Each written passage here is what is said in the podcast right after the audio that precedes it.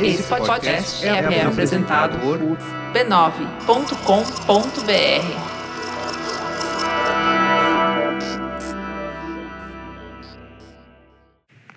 Eu sou um filhote da Jades FM, não é difícil entender.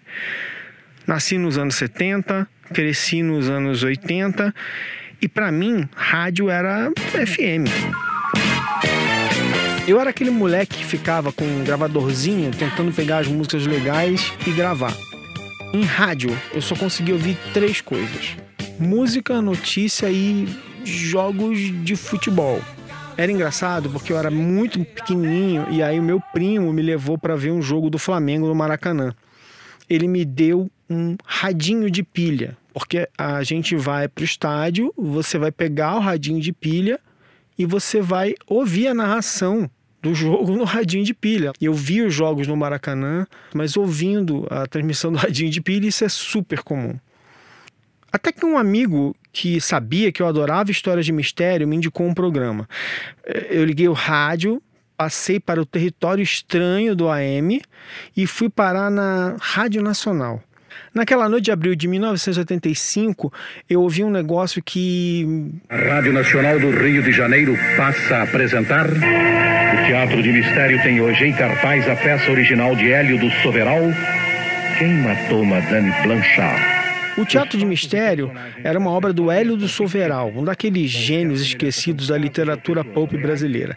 Ele escreveu centenas de episódios com as aventuras do inspetor Santos da Polícia Judiciária. O formato era o clássico Quem Matou, né, o Who Done It, em inglês. Uma esmola para um pobre cego. Tome aqui, meu velho. Eu vou botar no teu chapéu. Ah, Isso lo pague. Uma esmola para um pobre cego. Polícia!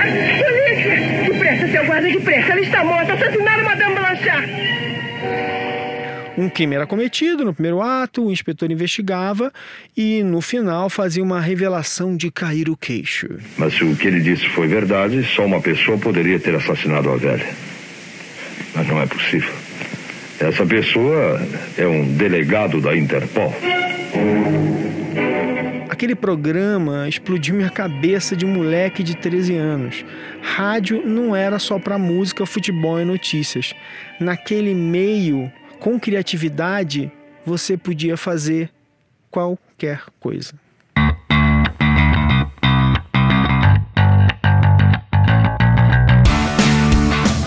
Olá, eu sou Alexandre Maron e esse é o Zing, um podcast com conversas profundas sobre assuntos aparentemente banais. Esse é o episódio 57, o segundo de uma série em que eu estou redefinindo o papel do Zing na discussão da cultura pop do século 21. Se você descobriu o Zing agora, não tem problema, esse é um podcast, você pode ouvir qualquer episódio que você quiser. Eu só vou te pedir o seguinte, ó. Ouça primeiro os episódios 55 e 56, os dois anteriores. Estou falando de por que fazer podcasts e sobre as possibilidades criativas desse meio. E olha, alerta de spoiler: essas possibilidades são infinitas.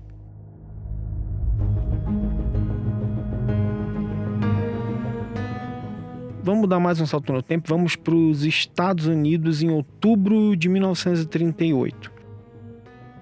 As pessoas estavam ouvindo música em uma emissora de rádio, não gostaram, resolveram mudar de canal e foram parar nisso aqui, ó.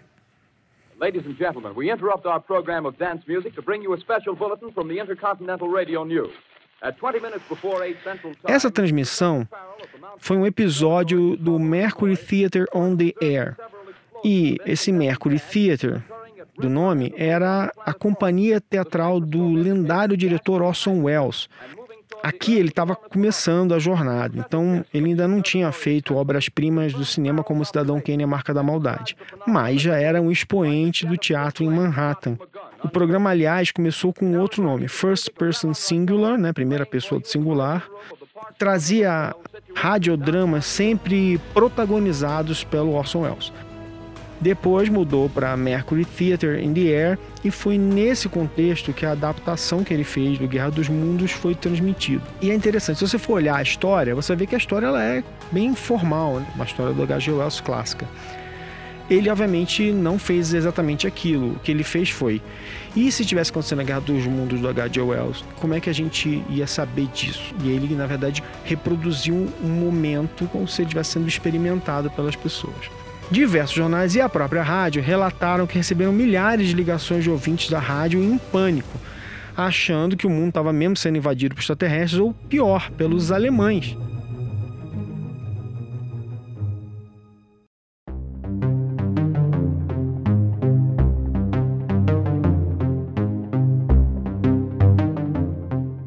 O quanto esse bafafá foi aumentado para ajudar o Orson Welles a causar controvérsia e vender patrocínio, hein? Eu, cínico, acho que bastante. Não por acaso, já em dezembro, o programa era patrocinado por Sopas Campbell's e mudou de nome. A gente pode questionar o tamanho da confusão criada pelo Guerra dos Mundos, mas não tenho dúvida de que um monte de gente realmente caiu no truque do programa. O motivo é justamente o assunto que é o tema de hoje. O programa tinha um formato quadradinho que criava aquela identificação na cabeça das pessoas. E naquela época, 1938, tinha começado a se proliferar durante a programação do rádio o boletim de notícia bombástica, o clássico interrompemos nossa programação para.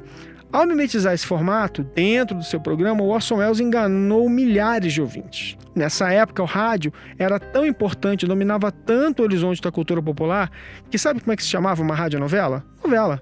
Era o que era. Programa de auditório, game show, notícia, entrevista, tudo era no rádio. Mas com a chegada da TV, o rádio foi perdendo seu lugar na vida das pessoas. Os programas foram mudando e o nicho das notícias, transmissões esportivas e músicas foi se evidenciando. Até que, para algumas gerações, o rádio ou os programas em áudio passaram a significar gente falando e falando e falando corta para hoje em dia. O podcast não é rádio, mas tem um parentesco enorme porque bebe de diversas fontes criativas comuns. O rádio tem a temporalidade e a urgência do ao vivo, que se tornou seu formato principal. Ele é uma espécie de streaming, né? Fica espalhando sua programação e quando você liga o aparelho, vai cair no meio de alguma coisa, seja lá o que for, dependendo da hora do dia.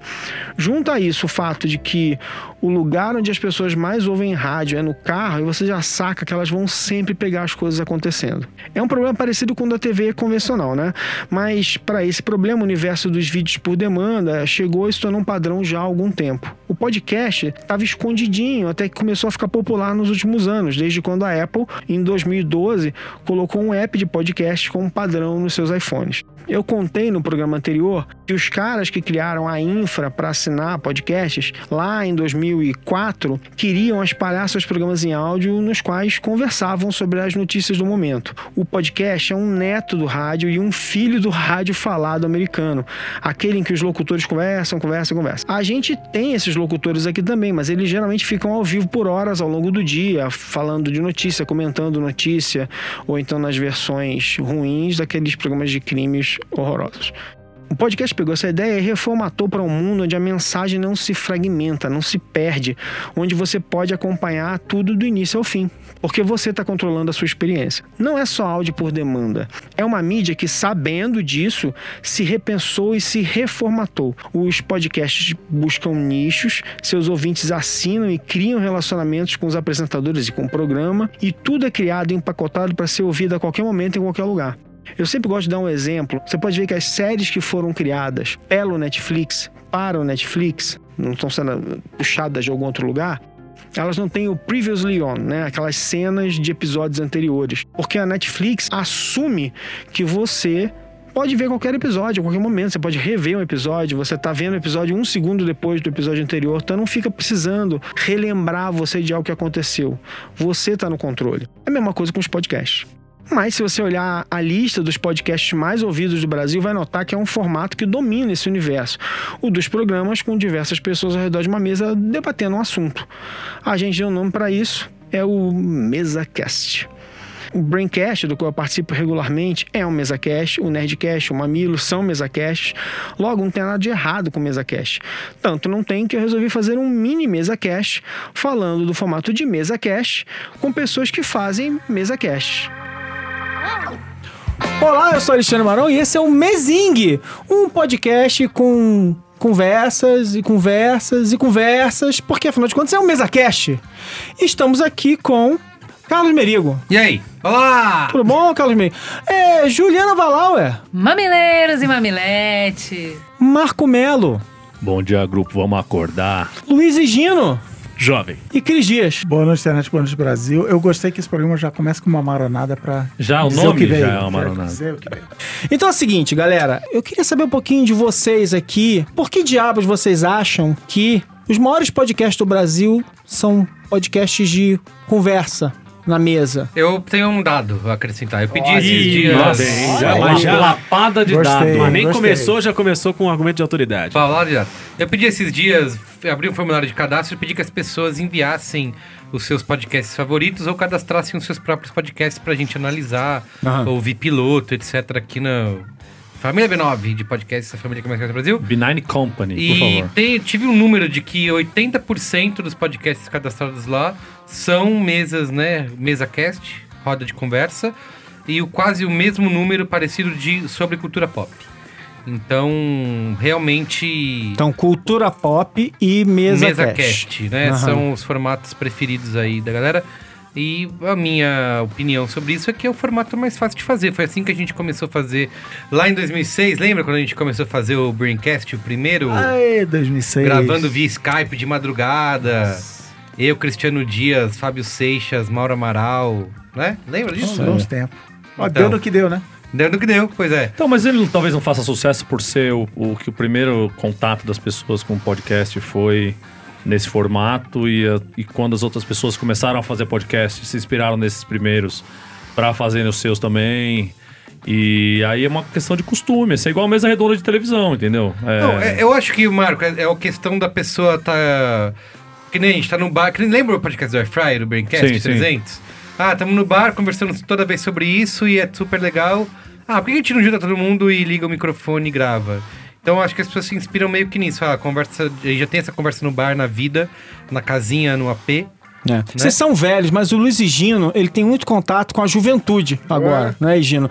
E Gino, Infelizmente. e como é que é o contato da juventude com podcast? Cara, o jovem. Tem que, jo- acabar, né? que jovem a gente tá falando? O jovem jovem? O jovem jovem de verdade, né? O jovem jovem de Novo verdade jovem. não tá ligado no podcast. Ah. Ainda, ainda não. Eu sinto que. Mas peraí, peraí, peraí, vamos lá. Você tá ali, você, você tava até falando hoje, né? Uhum. Tem jovens jovenzinhos e tem a galera que já é adolescente pro final da adolescência. É, esse é o jovem que é? jovem. Esse jovem jovem, pelo, os jovens jovens que eu tenho contato, né, dessa idade, dos 14 aos 17, eles não estão ligados Não no podcast. ligados em podcast. O podcast, quando você sugere, é uma coisa estranha, e os que começam a mergulhar no podcast ficam muito interessados e, porra, mas que prático, né? Que legal, diferente e tal, não sei o quê. E tem uma coisa, é, mas tem uma coisa interessante dessa galera, que eu já comecei até a produzir alguns podcasts com esse, com esse pessoal mais novo. E assim, quando eu vou explicar pod, podcast pra minha mãe, eu falo, falo, falo, falo, falo, e aí eu acabo me entregando o argumento e falo assim, mãe, é um programa de rádio na internet. Ela, ah, então tá bom, e ela entende. A galera jovem, jovem, eu não preciso fazer esse, essa metáfora, eu não preciso jogar esse argumento. Você falando, ah, tá bom. Eu começo a falar, não, conteúdo de áudio, enviado, É, feito, a- assim, Sim, assim, sim, assado, sim. e pra eles Mas- faz total mas Pra eles é, no- é totalmente novo, né? Eles Talvez a relação têm- que você fizesse era um, sei lá, um youtuber no formato áudio. É isso. Talvez. Mas é isso, essa galera não tá tão, tão sabendo o que tá rolando, não tá Aí, o- consumindo com. com é... Ensina eles, jovem. é, eu tô tentando, né? Hoje É eu me gente espantei, que eu tenho uma irmã de 18 anos, né? Do lado do meu pai e tal. E hoje eu me espantei que ela veio pedir, me mandou assim, oiê. Umas linguagens assim, pode, pode pá, na hora, não sei o que, DHR, PDP. Pode pá. Me manda aí os podcasts que você participa. Eu falei, você vai ouvir podcast? Eu falei, beleza. Mandei 10 links pra ela lá, escuta aí. Manda pros seus amigos. Falou, pode pá, da hora.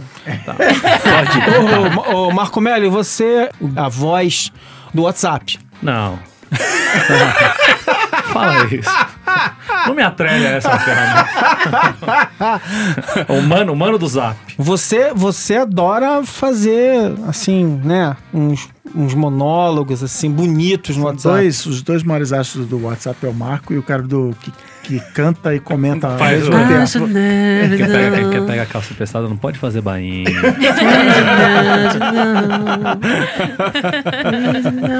Mas vocês veem. é, vocês. é, e o que, que vocês ouvem aqui, assim? Vocês, vocês- buscam coisa, coisa diferente nos podcasts que vocês ouvem? Quando vocês vão ver, vocês estão ouvindo o bom e velho podcast de mesa. Eu comecei a escutar podcast mais é, que não fosse de mesa, de conversa e tal, com uns gringos. Ou de entrevista, um a um. Então não é, não é necessariamente uma mesa, mas é alguém, um host perguntando alguma coisa pra outra pessoa. O do Mark Maron é muito bom, o WTF. E É eu- da, da família, né? Tudo, É, tudo meu primo. parente, isso, é. Primão. E, e os de história, tipo This American Life, que tem. Tá. Cada programa tem uma coisa diferente. E aí eu caí nos de storytelling de verdade com o Serial. Aham. Que foi o primeiro que eu escutei, que era uma história contada, toda produzida, com trilhazinha especial e não sei o quê. Serial que aliás já tem, tá, tá tendo a minissérie contando a história Já, do, já é. do Do Adnan Syed Syed, no, é. na HBO, né? Ju, quando você começou a fazer o Mamilos com a Cris, vocês começaram ali a fazer e era um mesa cast, mas não era um mesa cast de, de raiz, né? Vocês trouxeram alguns twists para esse negócio. Foi algo consciente ali? Por que, que vocês fizeram isso? Você sentiu que tava fazendo isso? Acho que é o que a, a gente viu eh, na Maratona Piauí, escutando o processo criativo eh, do Foro de Teresina, né? É mulher fazendo as coisas, né? Porque nunca acha que pode. Sentar na mesa e sair falando, não, tem que estudar muito. Tem que fazer uma pauta, tem que pensar em como é que vai contar essa história. Porque os caras chegam lá e gravam. A Malu Gaspar estuda pra caramba. Depois de estudar, faz questão de escutar o episódio e dizer onde é que tem que cortar, porque ela tem horror de que vai sair alguma coisa que ela falou que não seja absolutamente brilhante, entendeu? Não é, não somos só nós, não é só a Malu. Isso é muito comum, assim. É, a gente toda vez que a gente convida a mulher para participar do Mamilos, alguma especialista, aconteceu exatamente essa semana, mas acontece toda semana. é, ela fala assim: Camila, sua amiga, Matoso. Porra, Camila. Ah, não. Olha só, ela, tá, ela está em Brasília cobrindo Bolsonaro. Estamos, vamos fazer um episódio sobre jornalismo, como é fazer jornalismo hoje. Camila responde o quê? Não, eu não. Imagino que eu vou falar. Vou passar aqui o telefone dessa pessoa que Que engraçado. muito né? melhor do que eu pra falar sobre isso. Que mulher pra, pra achar que pode pegar o microfone pra falar alguma coisa pra alguém, né? Não, peraí, não sou exatamente especialista aqui que eu vou abrir o microfone pra falar. A gente tinha que estudar. Eu acho que a única diferença do formato de mesa porque o Mamilos foi é que eram mulheres fazendo, então elas tinham que estudar muito mais pra poder fazer. Uhum. Mas você tá dizendo isso que a gente estuda pouco, então. Eu- você vai dizer que você estuda muito? Não, mas eu, É. eu, Me respeita, Juliana. Não, eu, eu, eu acho o seguinte, eu acho o seguinte. Acho que a principal diferença que eu notei é que desde o início elas faziam pautas muito detalhadas. E isso fez muita diferença, assim, tipo, deu muita consistência porque elas estavam falando. Agora, ô Cris Dias, e, a- e aquele negócio lá, aquele podcast lá que você tá fazendo? Aquele é um trabalho do cacete, você quer saber? É, isso aí.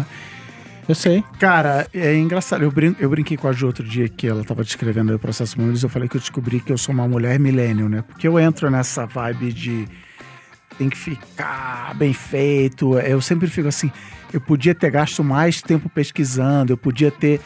E, e o público às vezes responde: pô, você não se aprofundou nesse tempo, porque podcast tem isso, né? Como as pessoas dedicam, sei lá, uma hora, duas horas da vida para ouvir aquilo, elas esperam uma profundidade. Então, é, eu sinto, sabe, eu podia ter pesquisado mais, eu podia ter me aprofundado mais. Só que como eu não sou uma mulher de verdade, é, eu imponho o limite. Eu falo, cara, o que eu vou gastar é esse tempo aqui, é um dia pesquisando, escrevendo roteiro e outro dia revisando o roteiro e gravando. Então, é... é- mas no início, eu fiz o, o segundo bônus de internet, que foi o Você Seu Crachá. Tinha entrevistas com três pessoas diferentes tal. Eu queria fazer aquilo toda semana. Eu aprendi que não dá para fazer aquilo tendo outros trabalhos para fazer. O dia que isso for meu emprego 100% do tempo, eu vou conseguir fazer programa daquele jeito. Eu já vi como faz, eu sei que eu consigo fazer em uma semana, mas me tomou uma semana fazer aquele programa, sem contar sentar para entrevistar as pessoas, editando, decupando, etc. Eu gastei uma semana para fazer aquilo. Então dá um trabalho do cacete. Então, ah, em suma. Já fazer- esse aqui, a gente sentou agora aqui e falou: fala aí, galera, abre o microfone, É. aperta o rec e sai o programa. Eu tô, eu tô no terceiro projeto de podcast. Escrevendo piloto e pensando na ideia, não sei o quê. Vai ser o terceiro que não vai vingar, que não vai sair nem o piloto. Aham. Porque tem que ser produzido, porque não é mesa de, não é conversa, né? Não é esse tipo É de isso aí. coisa. Então, em E suma, a tá a jogada é que mesa cash é mais fácil de fazer. Isso. Mais bom. barato, mais, barato, mais fácil, e fácil. mais rápido. E mais jovem mesmo, né? Então foi isso, olha. Galera, muito obrigado. Valeu. Valeu, Beijo. é nóis.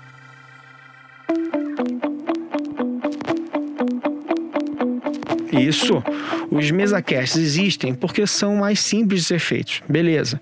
Então o valor vai estar na pauta, nos convidados bacanas, etc. Lá nos Estados Unidos, onde os podcasts surgiram e se multiplicaram mais do que em qualquer outro lugar, havia uma cena de rádios públicas muito forte. E no meio dessa turma há um programa que é provavelmente o mais influente de todos. O nome é This American Life. Foi criado pelo Ira Glass e basicamente conta a história de gente de verdade. É uma espécie de fotografia sonora da América. Hum, Ou então um, ultrassom da América? É, eu tô me desviando do assunto. Foco, foco, foco, Alexandre. A criação do Ira, ó, tamo íntimo já, tem uma influência enorme porque, além de ser feito de forma maravilhosa, formou uma geração de apresentadores e produtores que foram depois saindo e criando seus próprios programas. Um deles é um certo podcast sobre crimes que se tornou o primeiro programa do gênero a quebrar os limites do nicho puro e simples de podcast. O nome é Serial e é liderado pela Sarah Koenig. Outro dos seguidores do Ira Glass criou uma startup chamada Gimlet, que foi vendida para o Spotify por uns 230 milhões de dólares alguns meses atrás. Qual foi o primeiro programa que eles fizeram quando criaram a Gimlet? Um chamado Startup, em que eles narravam a construção da própria empresa. Ali ele já trazia uma das marcas dessa nova geração dos programas em áudio, algo que veio diretamente do estilo This American Life de narrar histórias. Os podcasts influenciados pelo This American Life trocaram a autoridade pela autenticidade. E uma mudança como essa não é pouca coisa. Se eu estou dizendo que o áudio é tão poderoso porque ativa o teatro da mente, a autenticidade é crucial. E autoridade serve basicamente a um gênero, o jornalismo. Acho que eu já estabeleci que o jornalismo é uma das diversas possibilidades dos podcasts, né? Ok, ok, formato isso, blá blá blá. Se formato é a estrutura que se repete, repetição é tediosa, né? Não. Sim, sim e não. Deixa eu tentar explicar. Repetir o formato traz identificação, traz estrutura. Repetir o conteúdo, as ideias, e isso sim traz tédio e mobilidade. Formato é algo que torna possível criar 200 programas, viabiliza a criação, define um chão sobre o qual a gente pisa e a gente cria. O Braincast, né, Anticast e Mamilos, repetem a estrutura, mas buscam sempre assuntos diferentes. Então, olha, eu não tenho nada contra repetir a estrutura, o formato. O que eu quero é ver mais formatos recheados de ideias incríveis. E o legal é que a gente está vivendo um momento especial para o desenvolvimento do segmento de podcast.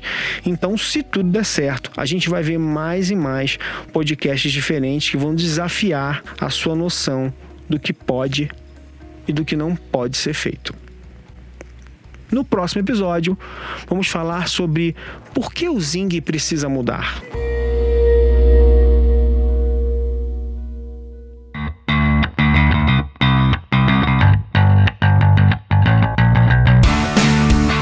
O Zing é uma produção da Ampere, gravada nos estúdios do Inovabra Habitat.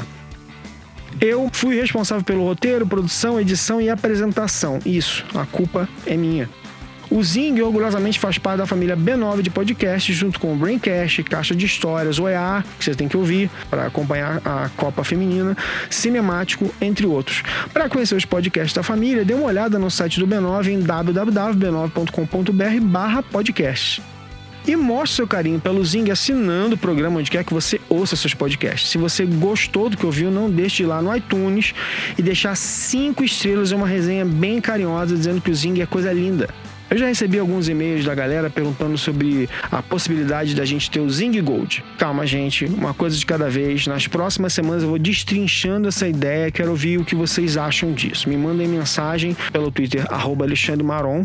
E, aliás, além de assinar o programa e me seguir no arroba Alexandre Maron e no arroba Zing Podcast, para acompanhar o que acontece no Zing e ajudar a construir o futuro do programa, siga a gente no Facebook, no Twitter, no Instagram. É só buscar que você acha a gente facinho, facinho. Então é isso, temos ainda o último episódio dessa trilogia. Fica com a gente e indica para os amigos. Queremos mais gente legal como você ouvindo o Zing. Um beijo e até a próxima.